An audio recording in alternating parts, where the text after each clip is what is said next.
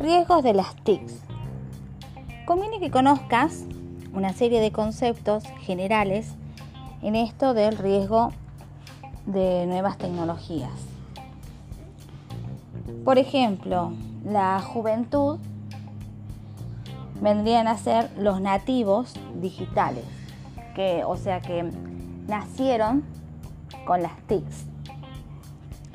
Eh, y nosotros, los adultos, somos, vendríamos a ser emigrantes digitales.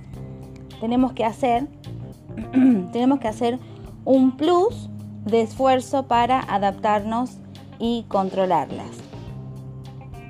Otra de las consecuencias de las nuevas tecnologías es que eh, nos producen una falsa seguridad, que nos ponemos detrás de un teclado y detrás de una pantalla.